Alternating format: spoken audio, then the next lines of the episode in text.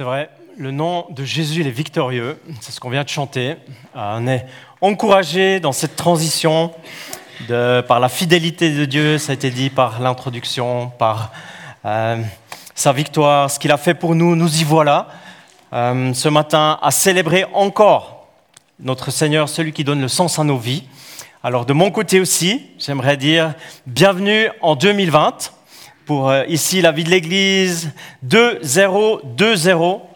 La transition a eu lieu pour chacune de nos vies. Cette année, elle est peut-être marquante pour moi, pour vous, au niveau personnel, dans le cadre de la famille. Euh, en tous les cas, dans le vécu d'Église, ça c'est sûr que l'année 2020 va rester euh, marquante par le déménagement, celui du passage de notre vie de l'Église à l'arsenal, vous le savez.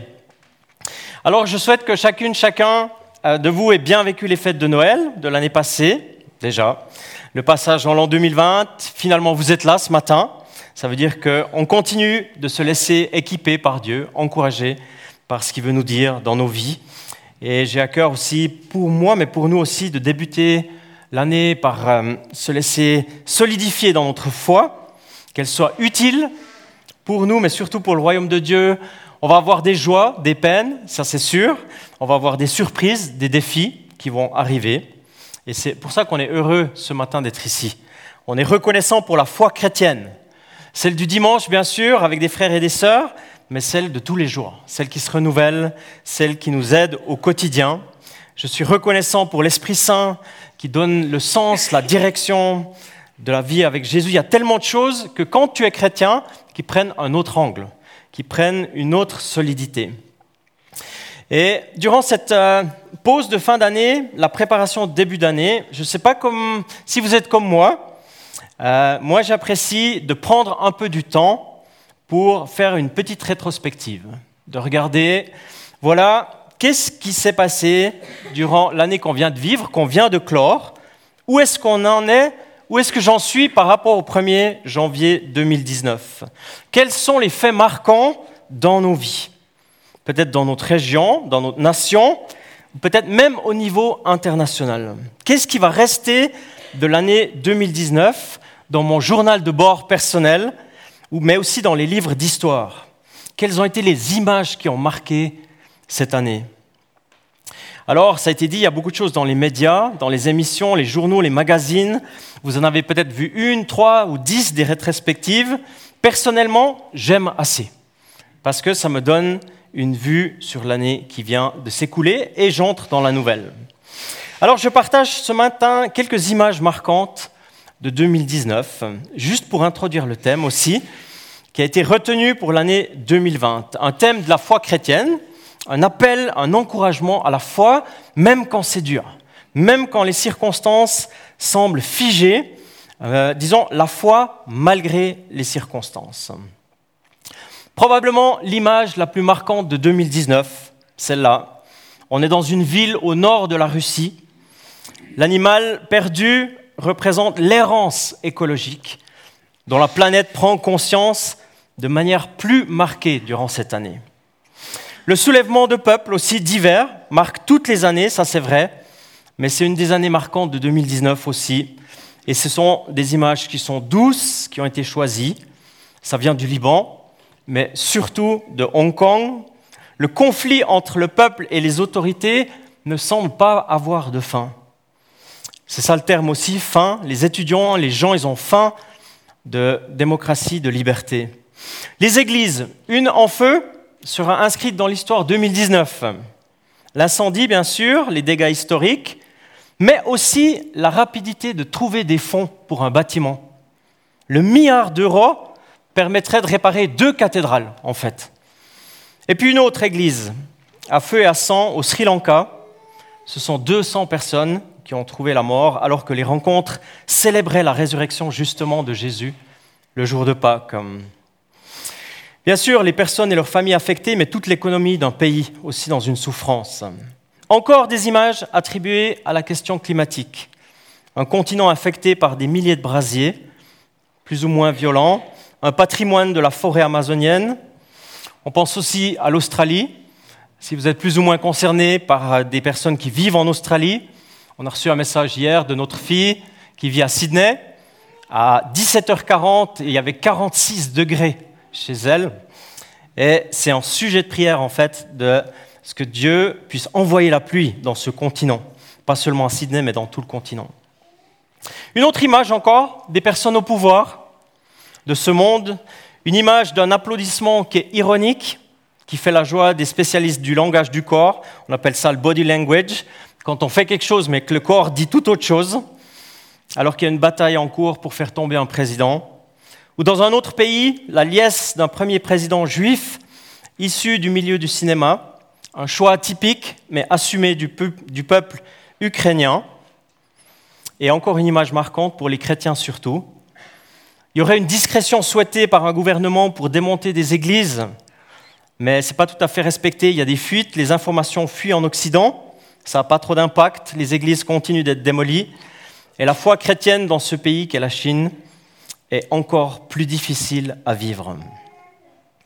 Je reviens plus près de nous, une présidence qu'on dit bienveillante durant l'année, une compétente aussi, l'année 2019, sous le président qui avait placé sous le signe des valeurs traditionnelles, symbolisées par la petite vachette en bois. Notre pays dans lequel on a le privilège de vivre, il est plutôt discret, mais il se veut efficace et un lieu de valeur et de paix. Et toujours dans ce pays, peut-être que vous l'avez lu, deux nouvelles marquantes, ce ne sont pas des images, mais des nouvelles, pour terminer sur une note positive. 2019, c'est le record de la création des entreprises dans notre pays. Plus de 44 000 entreprises ont été créées. C'est un record qui dit qu'une économie elle est en bonne santé. Et puis un produit local que peut-être vous appréciez parle d'une augmentation de plus de 5% dans la dans les fêtes et 10% pour l'exportation. Hmm. Ça fait beaucoup. Alors, j'aime ces rétrospectives, puis en même temps, elles me font réfléchir. Et je dirais de deux choses l'une. Bien sûr, c'est une démarche qui est limitée. C'est limitatif, c'est une interprétation des événements. Elle est non exhaustive, il y a beaucoup de choses qu'il y aurait à dire encore. Et parfois, c'est loin de chez nous. On ne se sent pas vraiment concerné. Pas directement, en tout cas. Et puis, on l'aura remarqué, c'est une petite parenthèse, il y a deux thèmes qui reviennent régulièrement. C'est la question de l'Église et le feu. Dans ma modeste réflexion sur 2019, c'est une pensée qui est revenue régulièrement. Le feu menaçant, donc, parce qu'il y a un autre type de feu qui n'est pas menaçant et qui est bien et qu'on demande pour l'Église. Mais celui qui est menaçant, et l'Église aussi, elle est un peu menacée à travers le monde. Ça, c'est une chose. Euh, dont on prend conscience, peut-être encore un peu plus cette année. Et puis l'autre chose, c'est ma vie personnelle. Ta vie personnelle, toi qui es là, toi qui es venu ce matin, réfléchis à une image marquante, positive peut-être, difficile peut-être, mais si tu venais ici devant, voilà l'image que tu présenterais dans ta vie à toi qui a marqué 2019. C'est quoi cette image? C'est quoi cette nouvelle qui a marqué ton journal de bord, si tu en as un, qui a pris plusieurs pages de texte parce qu'il fallait de l'espace pour noter, et tu t'en souviens parce que ça a été marquant, il y avait un avant, il y avait un après. Réfléchis, c'est quoi cette image qui a marqué ta vie en 2019 Avant de réfléchir, méditer 2020, quelle est l'image que tu choisirais, que tu placerais là en disant, ben moi, voilà ce qui m'a marqué en 2019. Voilà ce que j'ai retenu. Voilà ce qui a changé mon parcours. Peut-être qu'il y en a même plusieurs, mais c'est une image marquante. Ça fait à peu près une centaine d'heures qu'on est en 2020. Est-ce qu'elle sera différente de 2019 Je ne sais pas si vous êtes déjà posé cette question. Est-ce qu'elle sera différente? Moi, j'ai trois réponses. La première, c'est oui, de toute façon, elle est déjà différente. C'est déjà pas la même chose que l'année passée. La deuxième réponse, c'est non, parce que les questions de soulèvement des peuples, les luttes de pouvoir, la question de l'écologie, ça, ça sera les mêmes. On a juste traversé des chiffres. Mais ces questions-là, c'est la même chose. Et puis la troisième, c'est ça dépend. Peut-être que oui, peut-être que non. Un ami pasteur, il a résumé ça comme ça, en disant l'année 2020 ne sera pas bien différente de 2019 si tu continues de faire les mêmes choses. Moi, j'ai trouvé que c'était assez aiguisé et pas tout faux en fait. Si on continue de faire les mêmes choses, ben, ça ne sera pas bien différent, en fait. Après ce parcours assez bref, peut-être qu'on est dans une légère tension intérieure, et il y a deux axes, deux lignes qui se dessinent. Peut-être que c'est que chez moi, mais je veux décrire les deux lignes que je ressens. D'ailleurs, le titre du message de ce matin résume ces deux lignes. La première, c'est mon espérance.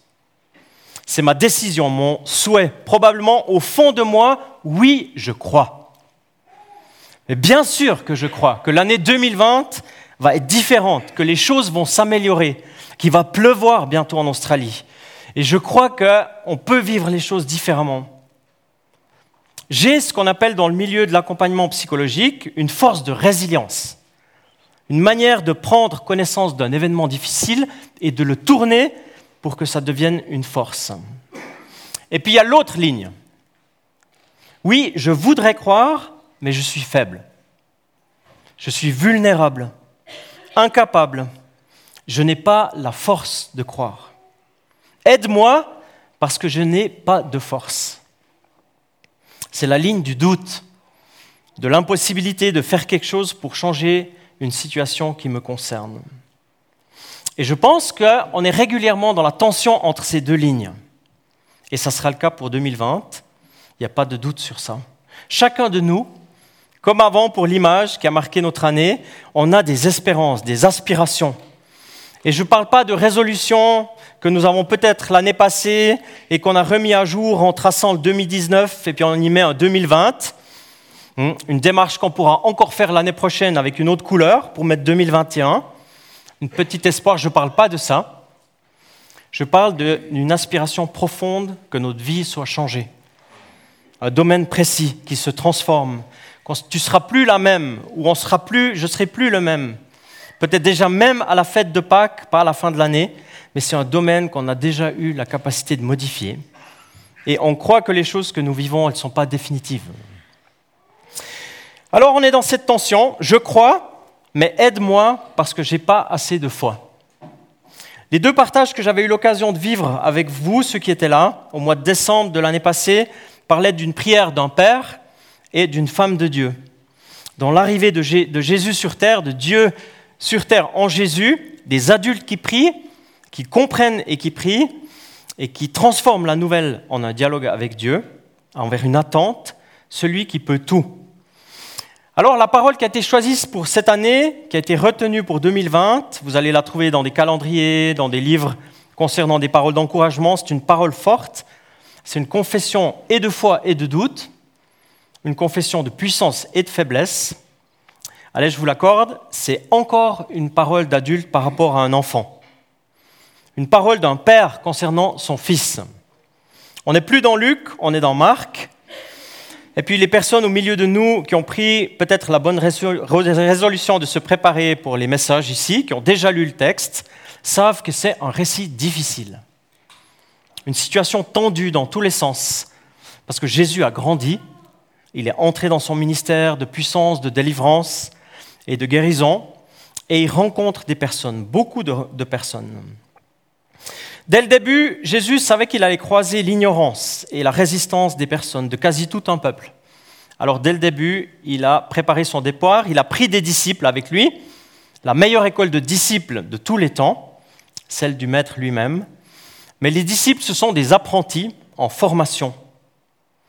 Je me souviens quand j'avais fait mon apprentissage il y a longtemps de ça, à Genève, dans l'aéroport, j'avais reçu un badge où c'était marqué Junior Agent. Petit euh, agent ou euh, junior. Au début, j'aimais pas trop ça. Je regardais ça, je disais comment ça, Junior Agent? Ça, veut dire euh, employé mi-portion, ou bien débutant qui peut se tromper, ou celui qui apprend mais qui a un peu de la peine. C'est une lecture un peu négative. Puis à la fin de l'apprentissage, toute l'équipe qu'on était, on a remarqué qu'il y avait beaucoup d'avantages à ce petit badge, en fait. On voulait le garder encore un peu après notre CFC, parce que quand on faisait des grandes bourdes, on pouvait le remettre comme ça. Les disciples, ce sont des apprentis. Ils sont en apprentissage et ils le savent. Jésus peut tout, les disciples pas trop. Je place le contexte. Jésus descend de la montagne, il vient de s'entretenir avec Élie et Moïse. Il avait changé d'aspect, ses, vêtements sont devenus brillants, extraordinairement brillant. Pierre, Jacques et Jean, ils n'avaient pas tout saisi, mais ils ont pensé que le moment était divin, ils ont vu la gloire de Dieu. Un temps tellement puissant, Moïse, Élie qui dialoguent, et le disciple, probablement, j'aurais dit comme Pierre, Maître, on reste ici, on va faire une tente pour toi, pour Moïse, pour Élie. Des fois, je me dis, en réalité, si je pouvais vivre un dixième de la gloire de Dieu de cet instant, ça serait déjà énorme. Mais il faut redescendre de la montagne parce que le ministère continue, il y a beaucoup et de grands besoins. Et on arrive dans cette parole qui est retenue pour l'année 2020. C'est ce contexte-là. Et ceux qui ont des Bibles, je vous invite à les ouvrir. On va lire dans Marc. Et pour les autres personnes, eh bien, la traduction parole de vie est affichée à l'écran. Quelqu'un dans la foule lui répond, Maître, je t'ai amené mon fils. Il a en lui un esprit mauvais qui l'empêche de parler. Cet esprit peut le prendre n'importe où. Alors il le jette par terre. L'enfant a de la salive qui sort de la bouche, de sa bouche. Il grince des dents et son corps devient tout raide. J'ai demandé à tes disciples de chasser cet esprit mauvais, mais ils n'ont pas eu la force de le faire. Jésus leur dit, vous, les gens d'aujourd'hui ou de cette génération, vous n'avez pas la foi. Je vais encore rester avec vous combien de temps? Je vais vous supporter combien de temps encore? Amenez-moi l'enfant. On lui amène l'enfant. Quand l'esprit mauvais voit Jésus, aussitôt il secoue l'enfant avec force.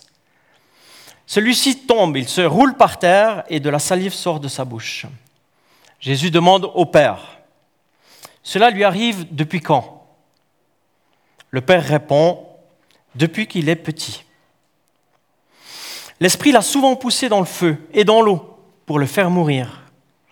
Mais si tu peux faire quelque chose, aie pitié de nous et aide-nous. Jésus lui répond, pourquoi est-ce que tu dis si tu peux faire quelque chose? Tout est possible pour celui qui croit. Aussitôt, le père de l'enfant se met à crier, Je crois, mais aide-moi parce que je n'ai pas assez de foi. Jésus voit qu'une foule nombreuse se rassemble. Alors il menace l'esprit mauvais en lui disant, Esprit qui empêche de parler et d'entendre, sors de cet enfant et ne rentre plus jamais en lui, c'est un ordre. L'esprit pousse des cris, il secoue l'enfant avec force et il sort. L'enfant a l'air d'être mort et beaucoup de gens disent, il est mort.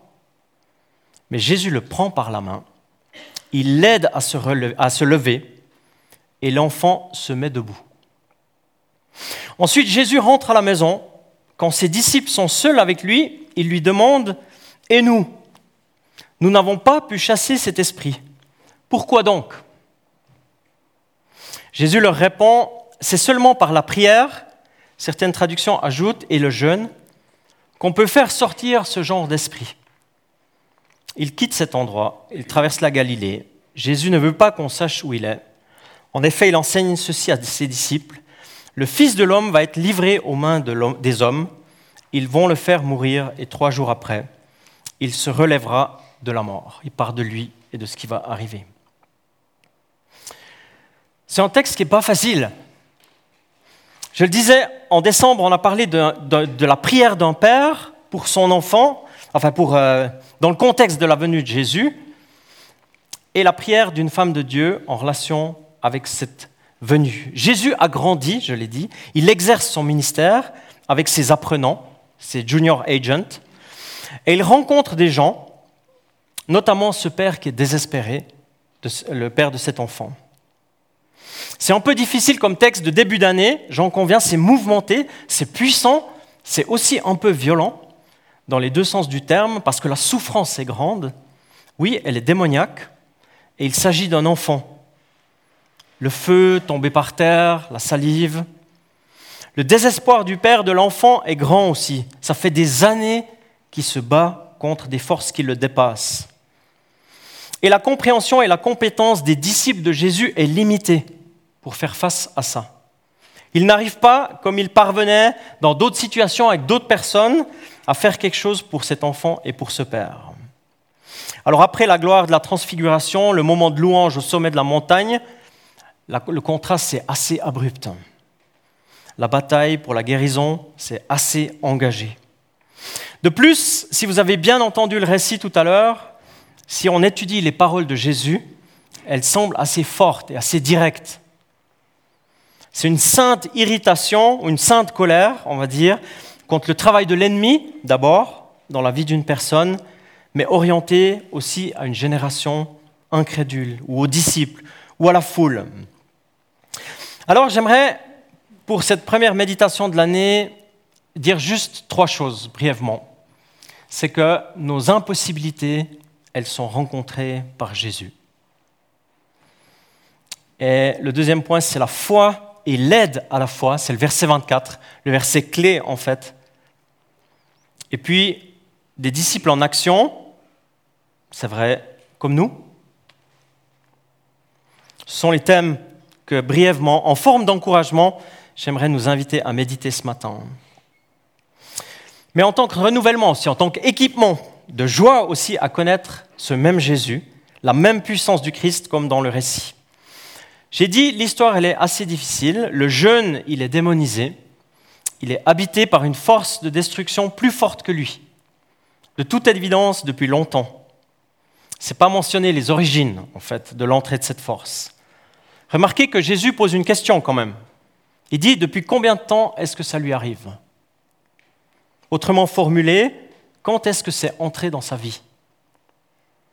Une question qu'on pourrait se poser ou qu'on peut poser au Saint-Esprit aujourd'hui, quand on bataille avec des forces de destruction dans nos vies, de toutes sortes d'ailleurs, c'est une question qu'on pourrait poser quand c'est que c'est entré dans ma vie? Seigneur, montre-moi. Donc cet enfant, il est démuni et il se détruit. Puis après, il y a le père. Le père, il est désespéré. Il a certainement tout essayé. Ça fait des années qu'il vit ce cauchemar réveillé, un esprit muet qui squatte son enfant. Et lui, le père, il peut rien faire. Il est dépassé, désespéré. La situation dure et la souffrance est grande. Dans certaines traductions, mais pas dans les textes originaux, il est dit que le Père, il est en larmes. Et puis il y a les disciples, certainement qu'ils auraient voulu faire quelque chose, les disciples. Ils ont pris conscience de leurs limites. Ce qui avait fonctionné dans d'autres situations n'a pas produit d'effet dans cette situation-là. Donc on a un fils qui est souffrant, on a un père qui est désespéré, on a des disciples qui ne savent pas comment faire. C'est un triangle de personnes, des possibilités humaines qui sont limitées, c'est mal parti. Et c'est une impossibilité justement parce que tout le monde est dépassé. Jésus, non, il n'est pas dépassé. Il est dans son ministère de fils de Dieu, il est dans son appel, son choix, sa mission de rencontrer les impossibilités des personnes, quelles qu'elles soient de toute situation, de toute génération, de toute culture, hommes, femmes, jeunes, moins jeunes, de toutes les couches sociales, de toute réputation. C'est en fait pour ça que Jésus est venu sur terre, pour rencontrer nos impossibilités à nous.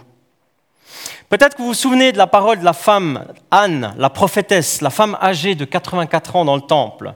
Quand elle a vu Jésus, il est dit d'elle qu'elle parlait de Jésus à tous ceux qui attendaient la délivrance à Jérusalem. Alors ça, c'est un fait, je pense, en tout cas pour ma vie, pour l'année qui s'ouvre. Jésus, il veut rencontrer mes impossibilités. Amen. Et il veut rencontrer nos impossibilités. Et on va tous en rencontrer. On peut déjà le dire maintenant. Dans des situations dans lesquelles on a tout fait.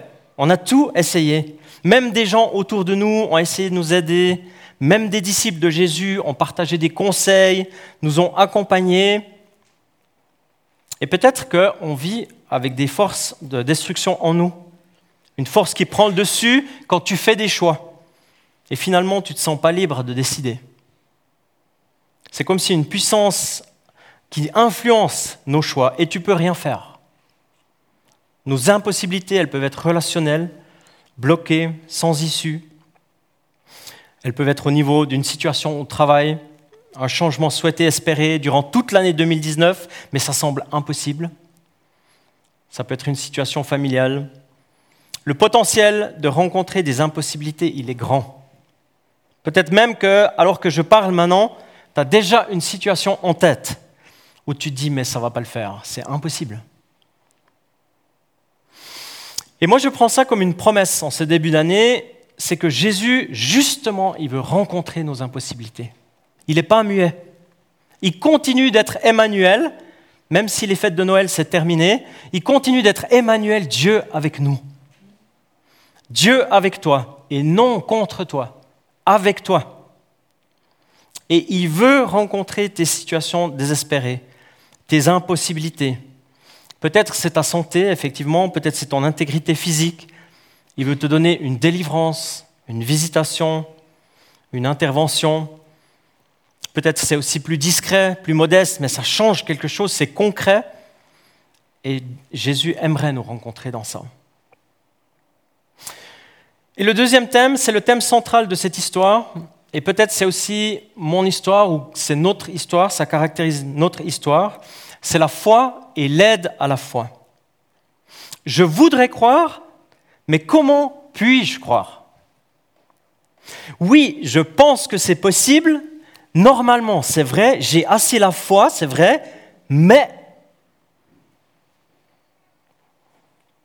ça me fait un peu penser toute proportion gardée, évidemment, quand tu débutes avec les sauts depuis un plongeoir dans la piscine. En tout cas, c'était mon cas quand j'étais plus jeune. J'aime beaucoup l'eau et plonger.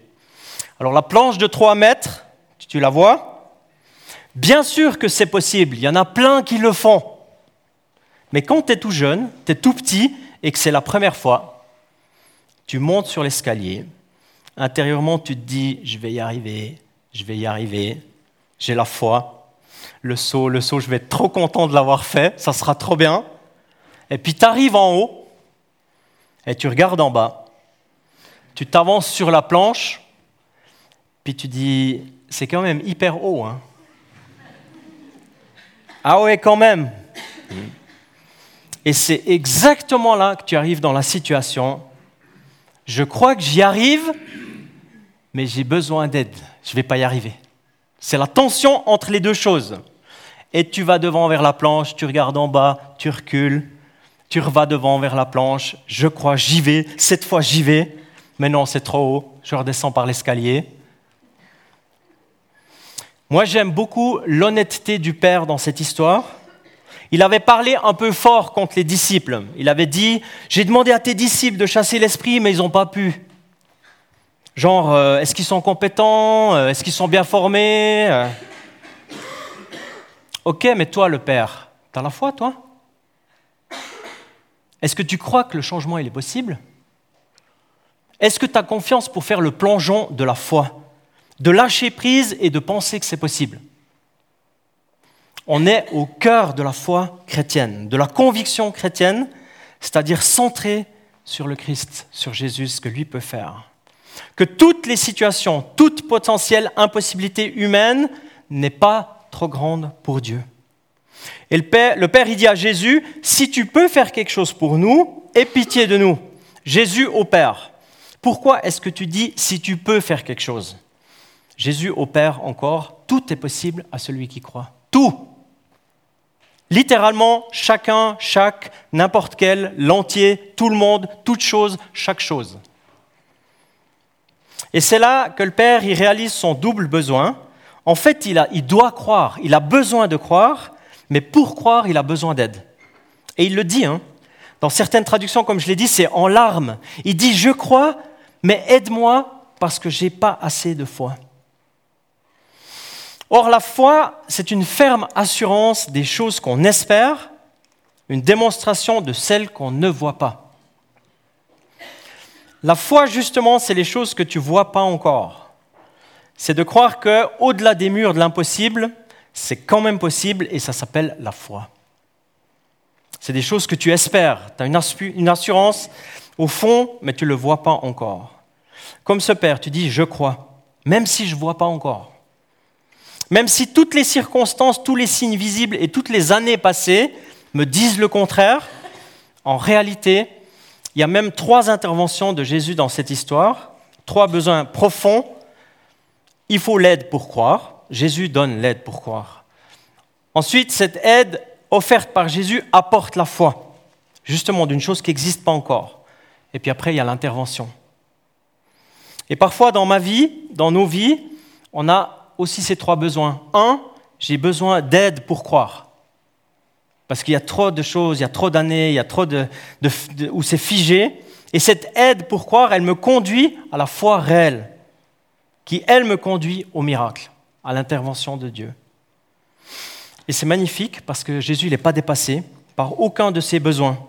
Il peut tout, et il le prouve d'ailleurs, dans la vie de ce garçon et dans nos vies.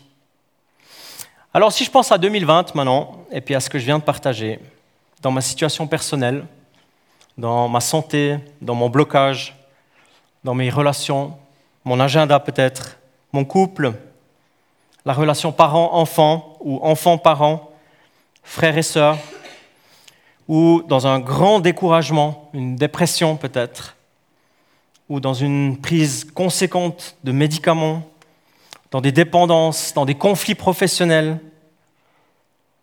eh bien, je crois, mais Seigneur, aide-moi, ou aide-nous à croire. C'est aussi valable pour notre projet d'église, la grandeur du projet, le déménagement, tout ce qui vient. Eh bien, Seigneur, je crois, nous croyons, mais aide-nous à croire pour la suite. On a besoin de toi. Amen. Mais la bonne nouvelle, c'est que Jésus il nous rencontre et il sait répondre à ses besoins. Et c'est ça la bonne nouvelle de ce message de début d'année. Et puis j'aimerais encore terminer sur une brève note concernant les disciples que je respecte beaucoup. Parce que parfois, quand on prêche comme ça, on se dit Ah là là, ces disciples, c'est pas vrai. Mais en fait, les disciples, je les respecte beaucoup. Parce qu'ils ont vu beaucoup de choses. Ils ont dû apprendre beaucoup de choses. Et je les comprends. Je suis comme eux.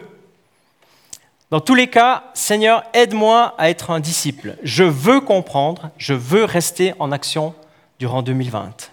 À ton service, ici ou ailleurs, à la maison ou au travail. Il y aurait tellement de choses à dire sur ce petit dialogue privé entre Jésus et les disciples. En résumé, je veux apprendre et progresser. Par la prière, parfois par le jeûne. Je veux voir le règne de Jésus grandir. Je veux voir les transformations. Je veux voir des guérisons. Mais être un disciple en action, un apprenti, un junior agent, c'est sûr, mais en route, un apprenti en action. Et je crois que 2000 ans plus tard, Jésus continue d'aimer cette attitude de cœur des disciples qui savent qu'ils sont limités, mais qui sont en action et qui sont en route pour servir le Maître. Amen. Amen.